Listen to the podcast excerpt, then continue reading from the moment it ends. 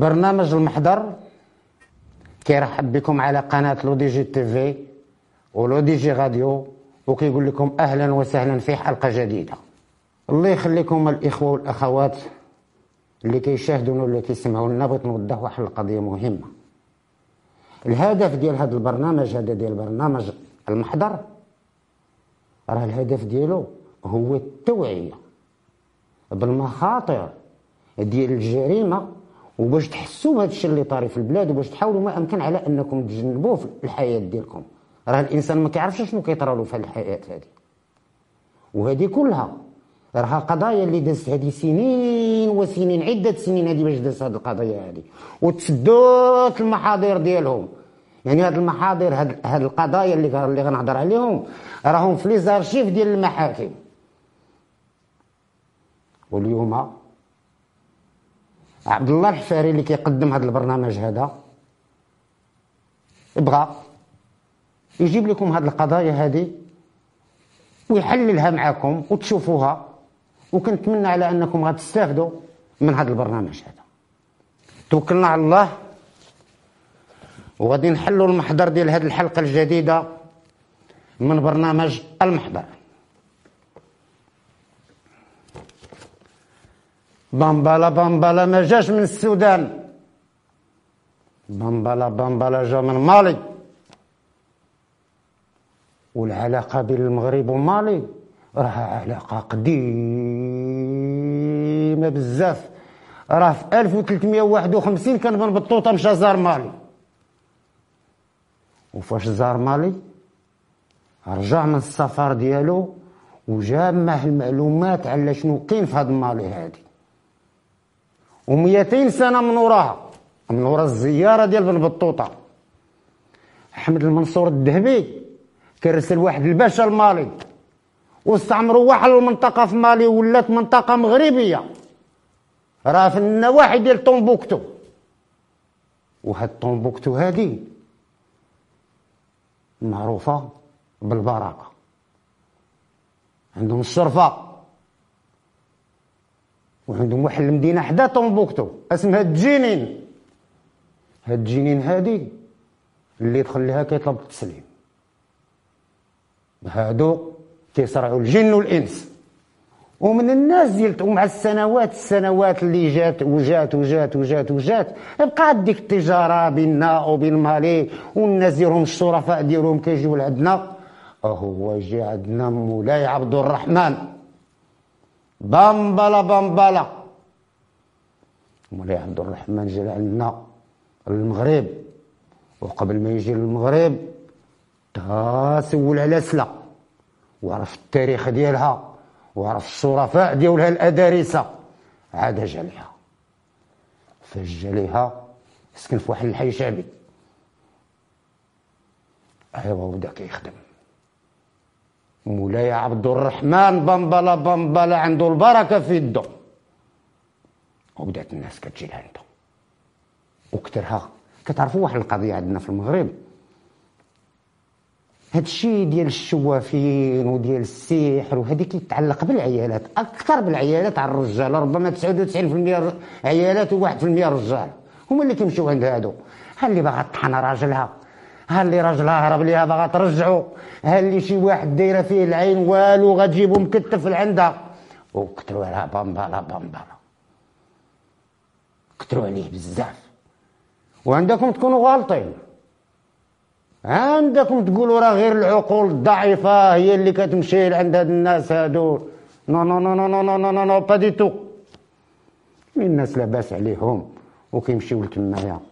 بغيت نسولكم الله يجزيكم بخير. عمركم مشيتوا لسيدي علي. كتمشي لمكناس ومن مكناس كتشد الطريق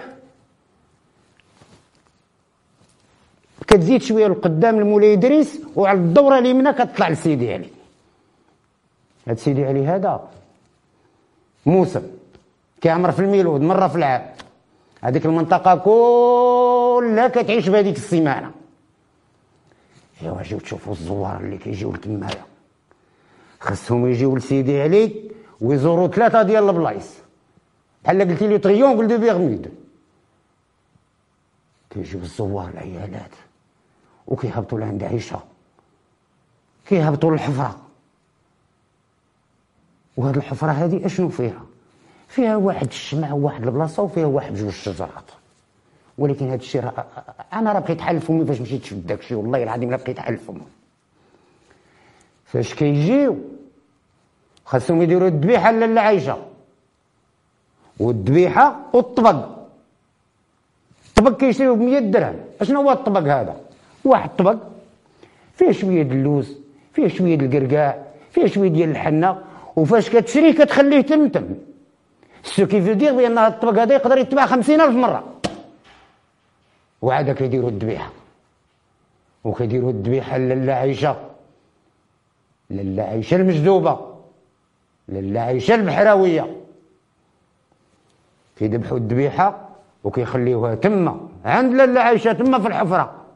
وهذه القضية هذه اونتونو واحد البزنيسة خطيرة واش في روسكم بأن هاد البلاصة هذه اللي كيقول لها الحفرة؟ كتكرا كتكرا كيوصل الثمن ديال الكرا ديالها حتى ل 200 مليون على أسبوع. علاش كيكريوها بهاد الفلوس هذه كلها 200 مليون؟ mais c'est beaucoup. ولكن راه كيربحوا فيها. الناس اللي كيجيو كيجيبوا البهايم وكيذبحوهم وكيديروا الذبيحة للعيشه البحراوية. كيحطوا البهيمة تما هي البهيمة كتسمتم كتمشي لل abattoir. هما ال abattoir كتباع.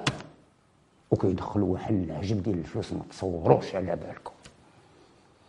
ودابا عند هاد العله عايشه كما قلت لكم كاين واحد جوج شجرات والله العظيم داك الشيء غريب. غريب غريب غريب بزاف. فهذوك الشجرات اشنو كتلقى؟ وكتلقى يا عباد الله واحد ألف سليب ديال العيالات. سليبات ديال العيالات معلقينهم تمايا. كيطلبوا من عند الشريفة لاله عايشه على أن تقضي لهم الغرض ديالهم وكيعلقوا السليبات ديالهم. يلا. وكما قلت لكم هاد le triangle des Bermudes كله فلوس. البزناسه ديال تما كيعرفوا مزيان هاد الشيء اللي كنقول. خاصهم يمشيو للعين ديال لاله عايشه كيمشيو للعين ديال لاله عايشه باش يحيدوا الذنوب ويحيدوا الوسخ. كيعوموا عريانين في واحد العين. وهذيك العين راه طيب الفلوس. كيحيدوا الوسخ وكيحيدوا التابعة. وفاش كيعوموا نعم سيدي؟ كيدوزوا للمرحلة الثالثة هي كيطلعوا لعند سيدي أحمد الدغدوغي إيوا فاش كيطلعوا عند سيدي أحمد الدغوغي حتى هو خاصو الذبيحه كيذبحوا له حتى هو هي الذبيحه وكيخليوها له. وقد ما الذبيحه كتكون كبيرة قد ما لاله عايشه كتقضي الغراض الغراضات الكبار. راه كاين اللي كيجيو كيذبحوا طور. طور لاله عايشه ولسيدي أحمد دغول وفاش كيكملوا هاد الدوره هادي هادي تسماو ديك الساعة راهم مشاو زاروا لاله عايشه البحراويه ايوا فاش كتكمل راك النشاط. كتبقى لهم الليلة ديال النشاط هي عند جلالة. الجدبة. الملكه يا بنت الملوك. سيدي ميمون البوهالي وكل وجبة كيحطوا عليها الفلوس. تا جلاله هادو. تصوروا كيجيو كيكريو دار عادية دار شعبية عادية وكيكريو بمليون السيمانة. ولكن راه تطلب وجبة كتخلص عليها. يا كيكملوها بعيشة. ها هي جات ها هي جات. لاله عايشة البحراوية. واحد المنظر زوين في هذيك لاله عايشه كيتوضاو كل شيء وكيشعلوا الشمع وكيبداو القراقه ها هي جات هي جات لاله عايشه البحراوية. جبت لكم لاله عايشه غير باش تعرفوا بأن هاد القضية ديال السحر والناس كتمشي الناس عندهم مشاكل عندهم هذه عندهم وبالخصوص هاد العيالات هادو اللي كيمشيو عند هاد الشرفة هادو اللي ما نسميهم شرفة بين قوسين عليهم. كيمشيو عند مولاي عبد الرحمن ومولاي عبد الرحمن كثروا عليه ولكن واحد الوقت ما يطلعوا له في الراس. أيام داك الشيء ديال البركة ديال 20 درهم 30 درهم اللي تحط ليه كاع كتعطيه 50 درهم. ومولاي عبد الرحمن طلع له الدم داك الشيء أشنو دار مولاي عبد الرحمن؟ بمبلا بمبلا بدا كيتصل برجال الأعمال. الناس اللي عندهم الشركات. وداروا faillite. بدا كيتصل بهم كيقول لهم الا عندك شركة ما خداماش أنا نخدمها أنا نسيرها. والكريكري ديال مولاي عبد الرحمن خدام مزيان خدام بالمعقول. آه الكريكري هاد الكريكري هذا راه كاين في جميع الدول الإفريقية. كي داير هاد الكريكري هذا؟ يعني l'original ديالو داير بحال شي قرين ديال المعزه واحد القرن ديال المعزه كيشدوه كيديروا واحد القنبة هنايا وكيعلقوه قال لك أسيدي هذا الكريكري هذا فاش كتمشي تقضي شي غرض كيسخر فيه الله. تبدا غادي على شي خدمة كيحل لك ربي البيبان تمشي لشي إدارة تتقضى الغرض. ومولاي عبد الرحمن راه عنده كركري خطير. راه مئات ومئات ديال العيالات اللي جاو عنده وعمر شي وحده ما تشكات. هو يبدا مع رجال الأعمال. خدم واحد السيد هنايا خدم له الشركة ديالو نط الشركة ديالو. وبدا كيمشي للدول العربية. سير لمصر سير الإمارات سير وكيقلب كاع على هاد الناس هادو اللي عندهم هاد المشاكل ديال الشركات. وكيوقف لهم الشركة على رجليها. آه والله ما اللعب هذا. وتزدهرت نعم سيدي الدنيا عند مولاي عبد الرحمن بمبالا بمبالا وهو فاش كان في مالي في طومبوكتو كان مجوج بجوج العيالات. المرأة الأولى كان داير معها خمسة ديال الوليدات مالية. وهو يتزوج بالثانية تزوج بالثانية الثانية من السنغال. فاش جا المغرب خلاها حاملة. ايوا الحمد لله كثر الخير على مولاي عبد الرحمن. كل شهر كيمشي للبوسطة وكيرسل لك المال سيدي. المرأة والوليدات والمرأة الثانية وولدات والحمد لله وكل شيء. وهذاك على حقه وطريقه. وفي ما كيمشي لشي دولة عربية كيرجع للمركز السلا كتجي عنده شي مرة تبغي تقول له دادك ولا سير بعد مني. ما تهضري معايا ما نهضر معاك صافي. مولاي عبد الرحمن ولا رجل اعمال هي. ايوا في آخر السفر ديالو اللي دار في مصر بالضبط. رجع من مصر. جا لهنايا كالعادة ارسل المال لوليداته والمرأة والعيالاته وبقى جالس هنايا وجلاس واحد شوية. وبدا كيقلب على شي واحد شي رجل اعمال بقى كيقلب كيقلب كيقلب. بدا كينوض واحد من الناظور. هاد السيد اللي في الناظور. وبقى له غير شوية ويدخل للحبس. عنده شركة ديالو والشركة صافي دارت فايد ديال المعقول والعمال ما مخلصينش ولا خايف لا يبدا يتجرجر في المحاكم وممكن كاع تكمل له بالسجن وهذه عرفتي فاش سمع مولاي عبد الرحمن بمبلا بمبلا هز راسو للسما وقال يا ربي يا ربي هذا الخير اللي جبتي لي راه عمري ما ننساه. هذا رسلوا لي سبحان الله اللي رسلوا لي. وهو يعيط على مولاي عبد الرحمن. فاش عيط عليه قال لي اسمع مولاي الشريف. أي حاجة تطلبها موجودة. قال الله يرحم لك الوالدين. لا وقف لي الشركة لا إله إلا الله. آه ويمشي عنده بمبلا بمبلا للناظور وصل عنده الناظور السلام السلام. قال لي اسمع. أول حاجة غتحط لي عشرين مليون فوق الطابلة. الزرقاء على اختها كتذبح. وغتكري لي دار. ونبغي المأكولات ديالي تجيني الصباح وغدا وعشية. ايوا الآخر مسكين معاه لا إله إلا الله ما عرف كيدير والو دايخه به الدنيا وهذه قال لي نعم سيدي ما كاين حتى مشكلة مولاي الشريف قال لي écoute mon frère, dans une semaine. Votre problème sera résolu. Il n'y aura plus aucun problème. La société va marcher.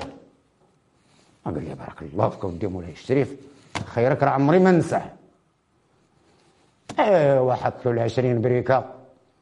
وبدأت المأكولات الجميلة كتجي المولاي عبد الرحمن. بمبلا بمبلا هو في واحد الدار جميلة. ايوا وبقات معايا. ايوا هو يدوز أسبوع. أسبوع وهاجي عندهم مول الشركة. قال لي مولاي عبد الرحمن أشنو هذا الشيء؟ أنت درتي معايا أسبوع. وها أسبوع فات. دابا اسمع الله يجازيك بخير. غتعطيني عشرين مليون ديالي دابا؟ وغتعطيني كل شيء المصاريف اللي صرفت عليك أو ما يفرقني بيني وبين غير المخزن؟ دابا نمشي عند البوليس نمشيو أنا وياك عند البوليس نجرك. هو يقول لي مولاي عبد الرحمن non mon frère. Ah non, mon frère, le gri-gri n'a pas fonctionné. Mais attendez, attendez, attendez. وبدا كيزعم كيعزم هنا كيعزم هنا كيعزم هنا كيعزم هنا كيعزم هنا ودايرها ودايرها ويقول لي écoute mon frère le gri-gri قال لي بان غادي نمشيو أنا وياك للبحر ديال الرباط كيفاش غنمشيو أنا وياك للبحر ديال الرباط. وأنا غادي نعزم على البحر وغنعزم على الماج كلهم. وغادي يلوحوا لنا الباليزات ديال الفلوس. ايوا السيد مسكين ما ما عارفش فين يعطي الراس. ومع نيت راه هو سمع لمولاي عبد الرحمن عاودوا له الناس بأنه نيت راه حل بزاف ديال المشاكل ديال الشركات والناس وهذه وهذه دار فيه الثقة. قال لي سير اسيدي نتوكلوا على الله نمشيو. للبحر ديال آه ويجيبوا بامبالا جابوا الرباط عندنا هنايا جهة l'océan وبدا كيدور هو وياه في الجنب ديال البحر كيدور هو وياه كيدور هو وياه توصلوا لواحد البلاصه قال ليه هنا وهما يوقفوا تما قال لي سير بعد شي شوية مشى بعد إيه وبدا بامبالا كيعزم تصور دابا بامبالا داير يديه وكيهضر مع المواج والسيد الآخر كيتسنى الباليزات ينزلوا ديال الفلوس. وكيعزم كيعزم كيعزم كيعزم كيعزم في هذاك الوقت واحد الصفيط ديال البوليس ديزا مع الطريق. فيه جوج ديال البوليسيين. واحد شاف في الآخر قال لي جي جي جي توصل توصل داك المنظر شوف عرفتي بقاو دايرين ها؟ هو يحس بهم بامبالا بامبالا من وراه. دار فيهم ها شافهم وهو يتقع بدا هربان البوليس ما كانوا عارفين حتى شي حاجة ما عارفين كاع شنو داك الشيء. شافوه هربان ويقولوا أجي جيك ما كاين شي حاجة هنايا وما يتبعوه تبعوه دا دا دا دا دا, دا يتشدوه وما يجيبوه. إيه وجابوه للبحث ديال السلطة القضائية. إيه وبحثوا معاه. وصيفطوه. للنيابه العامة والنيابة العامة اعتقلته وما يجيبوه للمحكمة. فاش جابوه للمحكمة راه وجه الرئيس. يقول له مسيو لو بريزيدون أنا شريف. أنا الشريف ديال طومبوكتو أنا بمبلا بمبلا أنا عمر ما كانت عليا شي دعوة ولا شي شكايه في البلايص كلهم اللي دزتهم. واليوم كتجيو كتهموني بهذا الشيء. هذا غير لا إله إلا الله وصافي شي حاجة وقعات آه الكريكري ما خدمش. عرفتي راه الرئيس بقى كيضحك وكيشوف وكيضحك وهادي. وحنوا فيه شيئا ما. لأن هذه القضية هذه راه داخلة في إطار النصب. والنصب راه عنده حتى لست سنين ديال السجن نافذة. بقى كيشوف فيه الرئيس هو يحكم الإبهام ديال السجن. وقال له سير بحال وفاش خرج من السجن؟ ارسلوه الماضي إلى ايتي إكسبيلسي. وكنبقى نفكر. كنقول أجي كون ما كانتش هذيك الصافيت دايزه كان زعما من الممكن الفلوس تخرج من البحر كنسدوا المحضر ديال اليوم. وإلى اللقاء إن شاء الله في حلقة جديدة من برنامج المحضر. ومن هنا عبد الله الحفاري يحييكم. السلام عليكم.